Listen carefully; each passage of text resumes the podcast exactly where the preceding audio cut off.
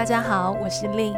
欢迎大家来到今天 Lin 的思想室。那在今天这集的主题呢，我们想要来和大家在线上谈一谈，不要再当职场工具人。那在我旁边呢，一样有我们的职人代表尊尊。大家好，我是工具用好用满的职人代表尊尊。所以你是什么样的好用呢？就是本人我就是像是一个水一样，可以化为无形。就是你想要我做做什么样子，我就可以变成冰块，可以变成冰刀，可以变成雪花，或者可以变成雨水。就是一个非常好用的工具人，这样子。这个听起来很厉害耶。对啊，就是你想要我什么形状，我就是什么形状。OK，对我我曾经自诩这是一种能力，真的哦。对，但是我刚刚就是在呃 Podcast 前跟张磊聊天之后，发现，哎，这个是不是就是工具人的一种表现呢？哦，OK，所以你也很期待今天我们这集的接下来的谈话内容。没错，我希望可以解开一些疑惑。OK，那我也蛮好奇的，就是说对于这个职场工具人，以尊尊听到工具人。人这个，你的想象是什么？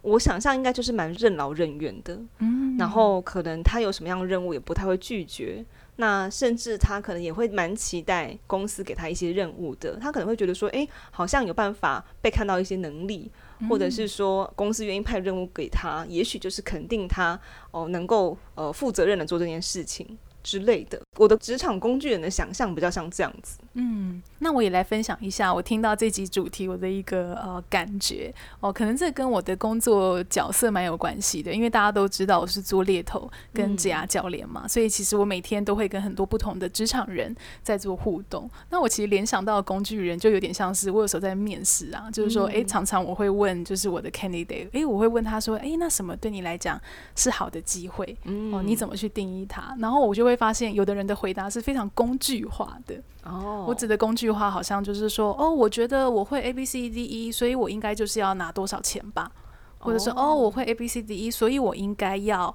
哦有什么头衔吧，嗯、呃，我觉得这样的一个定义方式，其实它本身没有什么好或坏，而是是说，诶，那我其实更好奇的是，那对于你自己呢？有没有一些你自己个人更大的呃一个自我期许，或者是你期待的一个发展空间？比如说，诶，有的人他会跟我分享，哦，我很渴望在一个比如说呃下一份工作里面，我可以多学习到什么 A B C D E，或者是我可以多去做什么样的专案，或者是我可以跟哪一些人接触，就是好像这样子的一个判断价值的方式，它好像不再这么功能性，或者是那么工具化，好像更多有这个人自己的一个期待，或者是渴望，甚至是。自己的一个需求或者是动力在里面，嗯，所以我刚刚听起来就是说，他如果回答是叫做他有 A、B、C 的功能，他听起来就是只是用这个功能性在定位自己，比如说啊，因为我会公关啊，因为我会什么样的行销，所以我觉得未来应该我就是做一个公关吧。这样子是不是听起来就比较像是我们描述的那个工具人的样子？嗯、呃，我觉得这也可以算是。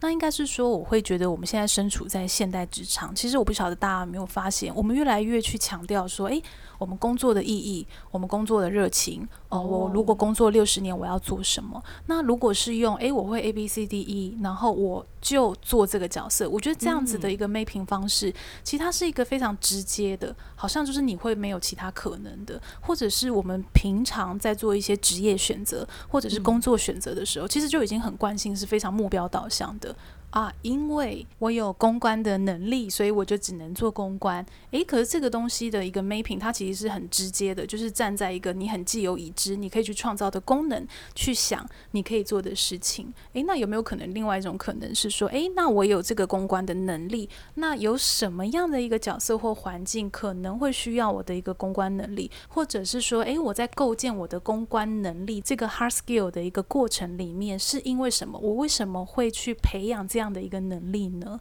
我其实会觉得这样的一个问题，它会带出的是，那我们去选择投入，或者是花时间去练习这个能力的这个基底呀、啊，到底是不是出自于我？嗯，比如说你可能会听到有的人回答你是啊。我那时候会去踏入公关，或者是我会去学这个公关能力，就是因为市场那时候薪水比较高啊。哦，哎，可是也有一类的人是哦，没有哎、欸，那是因为我在大学的时候我去呃做打工的时候，嗯、我发现我们那个外场经理他公关能力很好，他让我觉得很佩服。原来去影响一些客户可以用这样的能力，这是为什么？我开始对这个能力好奇，所以我去学习。嗯，所以我不知道大家在听这两个呃能力的。选择的过程会不会是很不一样的一个角度？嗯我觉得这个议题可能对于蛮多职场人来讲都还蛮重要的，因为我觉得这几年有一个话题越来越被大家所关心，就是为自己而工作。嗯，所以我听起来好像就不是说因为符合市场需求啊，因为怎样怎样，所以我去选择这个工作，而是你想要什么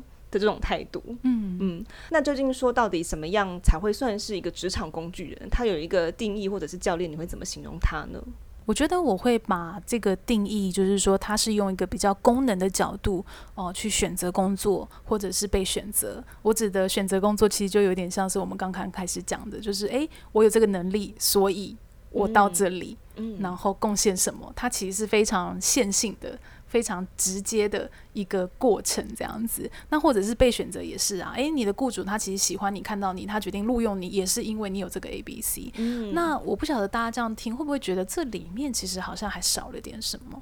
我觉得有。因为我就突然回忆起自己在看一些 JD 的过程，嗯，那那个求职的过程就会蛮容易，就是陷进去 JD 里面的那些职能的描述，然后觉得说这个我可以做，这个我可以做啊，那个我没做过，我不能做，然后就会陷进去这种描述去选择工作，嗯，就是会很直线的一个匹配的过程，对，我会觉得好像就是哎，我就是这个 box，然后塞进去这里的那样子的一个感觉，嗯，那我会觉得就是说这样的一个呃选择或者是这样的一个思考方式，常常就是用一个比较功能性。的一个方式来想的话，其实会很缺乏，就是我们自己的性格，或者是好像会比较没有感情、没有感受，或者是一些自主性。你可以再去做些什么事情？嗯，好像就是对我的经验，就是复制到接下来的这个工作机会，然后我还是一直。不断的重复在使用那个经验，好像就是我的一个经验，我就是用十年，它没有其他新的可能，没有办法创造出其他对你来讲有更好的一个空间在。嗯，那常常其实会有读友或者是我们的听友会私讯我，会问我嘛，就是说，诶，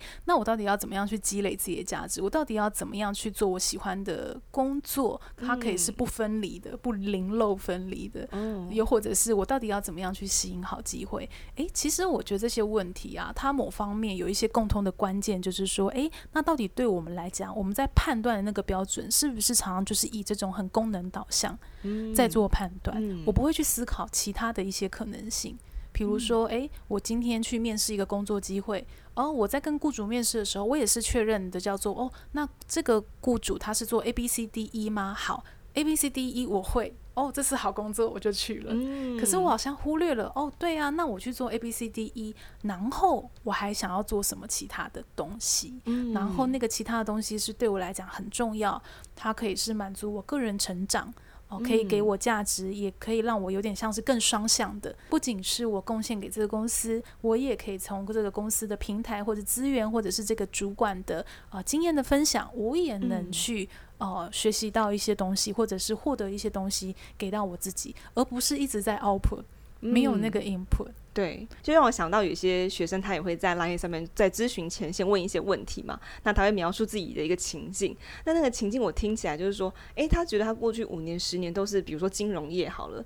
那他如果说都是以经验或者是他过去的呃工作的功能在想下一步转职的可能性的话，他很容易就发现自己没有选择。因为他很难去用，就是刚刚教练讲到的，就是哦，我的性格、我的感情，我需要什么样的环境，我想要什么样成长空间去考虑下一份工作，而是他会容易陷入一种诶，觉得有一点点痛苦，因为之前十年经验都在金融圈，现在这些技能到底还能继续待吗？还是说他到底要去转换到什么产业？所以我觉得抛开这样子以技能为导向选择工作的方式，它某种方面会帮你打开一扇新的窗。就你会发现，诶，好像这个经验、这个技能，你不一定要依照这个逻辑再去选了吗？对，所以我觉得整体来讲，应该是说，我觉得功能性的价值对我们来讲很重要，但是这种比较是呃感受性或者是个人情感的一些价值，其实也是我们要考虑的。我觉得这两者它其实是缺一不可的，就是说这两者其实如果以我们职涯发展就比较长期来讲，就我们常常会说嘛，职涯它很像就是一个马拉松赛，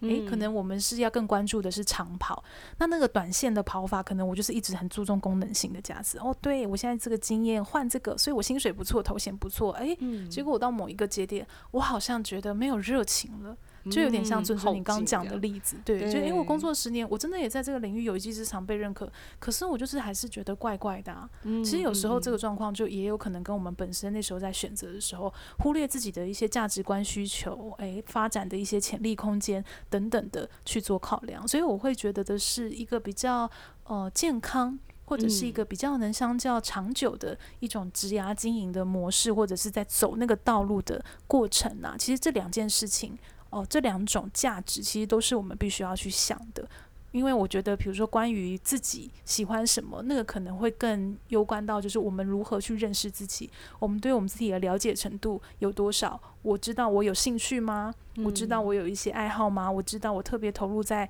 什么样的事情的过程里面呢？嗯，那假设说我们现在已经听完这 podcast 之后，嗯，幡然醒悟，那我们可以做些什么事情去停止复制这个职场工具人的经验呢？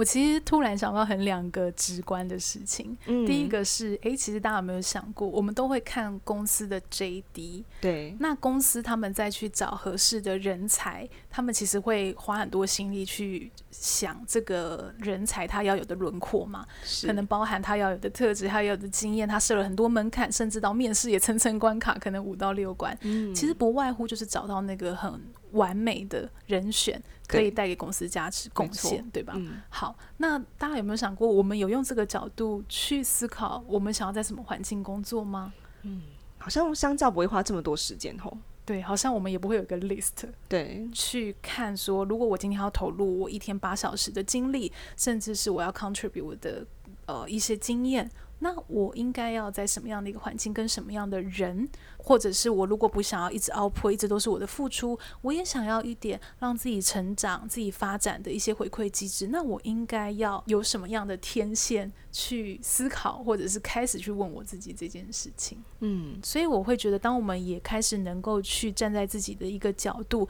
不要只从功能去看，然后来去判断或思考一个机会的好坏。我觉得这个蛮重要的，但我也觉得这个事情会需要职场人的一点努力，就是，诶，你平常就得回过头来，在你的工作或生活中检视，到底我喜欢什么，我的热情在哪里，到底那个引起我工作的兴趣跟动能在哪里，嗯，就是必须得先去筛选出这些东西，才会知道说，诶，那我下一份工作我的需求应该是什么。对，我觉得尤其是热情这个字哦，我觉得往往真的热情，它可能很难是一时间找出来的，对甚至是我觉得有的热情，它并不是找到你就会有热情，我觉得它绝对不是这样的路径，嗯、它其实比较多多来自于我们的投入、我们的观察、我们的体验，诶。突然有一个东西 trigger 了你了，你可能就在那个投入的过程，嗯、在那个参与的过程，你发现你又重新燃起了一些不一样的一个想法。嗯、我觉得那个往往就是一个诶比较具体或者是比较扎实的那种热情的来源。嗯，我抓到三个关键字，我觉得非常值得分享给大家，就是投入、参与跟具体。因为热情这两个字听起来好像有点虚无缥缈，可是我觉得它是可以在真实的体验中被找到的。而且我觉得我现在好像也还在发现这件事。事情，但是我觉得用想的啊，跟你用去看别人所描述他体验的过程，跟你自己有去投入参与，甚至是你有体感，那个东西是完全不一样。就是你获得的热情的那种真实感会比较具体，就是哦，原来这个事情是我喜欢做的，而不是我光是想他就觉得很快乐，好像这个不太一样。对啊，我觉得往往你真的实际下去做了，你可能才会比较能有意识去感觉说，对，这个到底是我的想象。还是对他实际真的是 OK，我我我感觉那种可以被考验的热情，应该是说，诶。我们实际投入到那个工作上了，哦，好，或者是这个事情上了。可是我我知道会有一些还是令人讨厌，还是比如说很 lousy 的地方，比如说做报告好了，嗯、随便举例，嗯、对他可能就是说还是有这个元素。可是因为我还是很喜欢这件事情的本质，嗯、所以我愿意去取舍，我愿意去接受这件事情。嗯，对，那我觉得这个的过程就会构筑一个对我们自己来说比较坚实的热情。对好像他不是有点，好像我们。明天那个跟你讲，我热情哎不一样了，我换一个了的感觉，这样、嗯、对。而且我觉得大家热情不全然是快乐的，哎，就是当你投入这件事情的时候，那个不是说完全百分之百都是愉悦，所以有时候我们可能会想象说啊，我的热情所在一定都是我做这件事情的时候，我感觉到非常快乐。可是有时候也许是相反，就是说做这件事情的过程当中，你可能觉得不太愉悦，也觉得有点就是好像头上有一层膜，然后你都怎么冲都冲不破。可是，一旦你冲破，你可能就会觉得啊，心灵释放，然后觉得 一生平安这样子，一生平安，一生平安。对啊，就是我也觉得好像在找热情这个过程当中，那个体验我会发现啊，原来它不是跟快乐是等号。所以我会觉得，其实要能去跳脱职场工具人，或者是把自己当成一个工具人去运用、去贩卖自己的价值的这件事情，说不定其实就需要我们自己的一点帮忙。也就是说，可能从现在开始，从我们自己现在的工作，不管是你是兼差，或者是你是 freelancer，或者是你在公司上班，诶，真的就是很有意识的去观察我们自己，对我做哪些事情，我总是特别有反应，我总是特别期待，或者是我总是去。特别擅长，甚至是在工作外，诶，我自己也有一些兴趣，它可能无关工作本身，嗯、但是我确实就是不断在体验一些兴趣，再去探索一些自己的可能性。可能我去画画，哦，我发现其实我画的还不差，或者是诶，我去画画，哦，我发现画画可以让我沉淀。这个东西本身就是它会给我们自己带来一些对自己的发现，呃，以及对自己的一个认识。那我觉得这个发现跟认识的过程本身就会非常的一个重要，诶，因为这个开始会让我们去思考，对呀，那我喜欢什么？什么东西可以激励我？什么东西可以保持我很好的动力？什么东西才叫做不会让我一直觉得被消耗？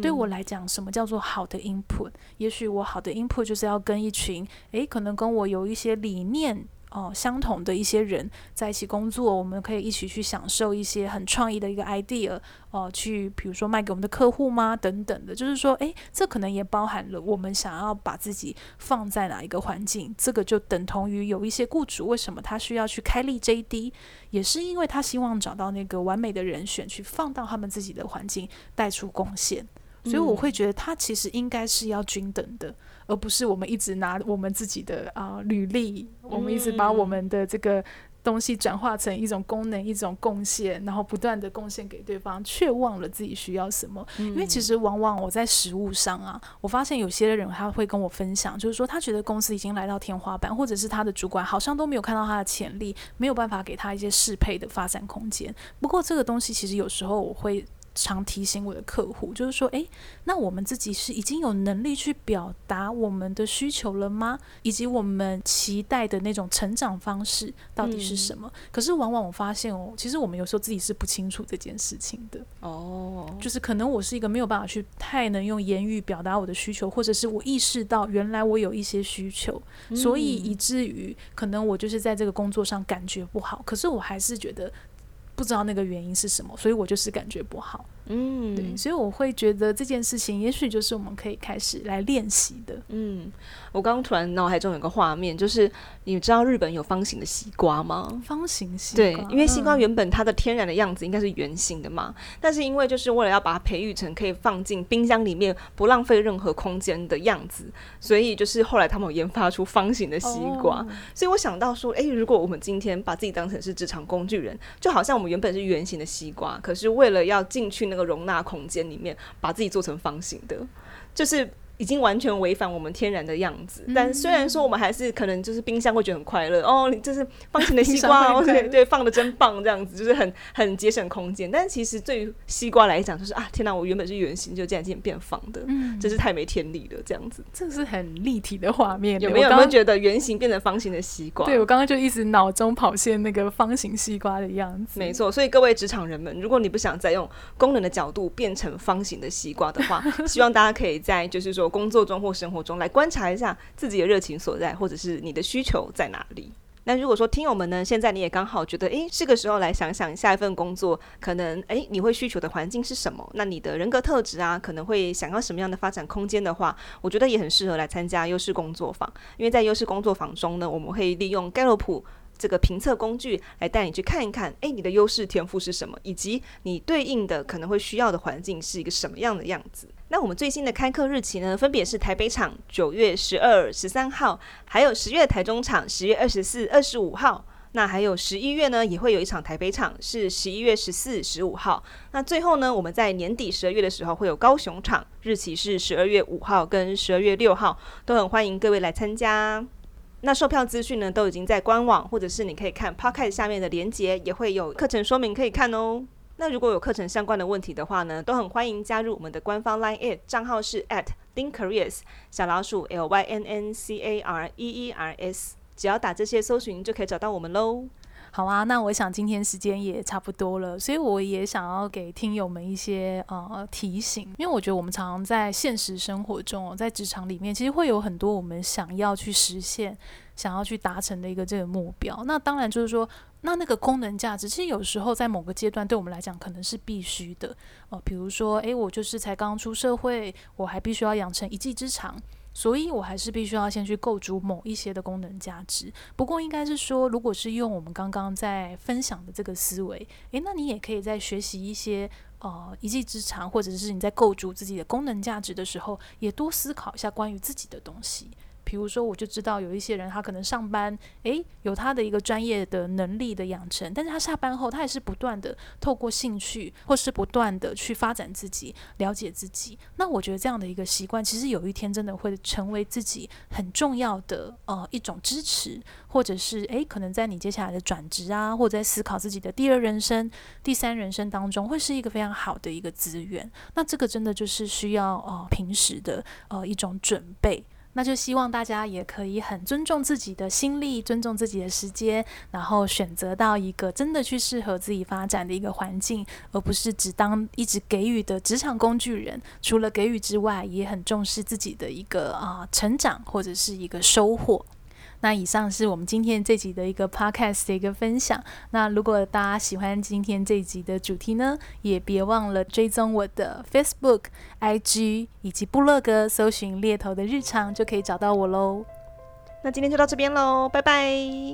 拜拜。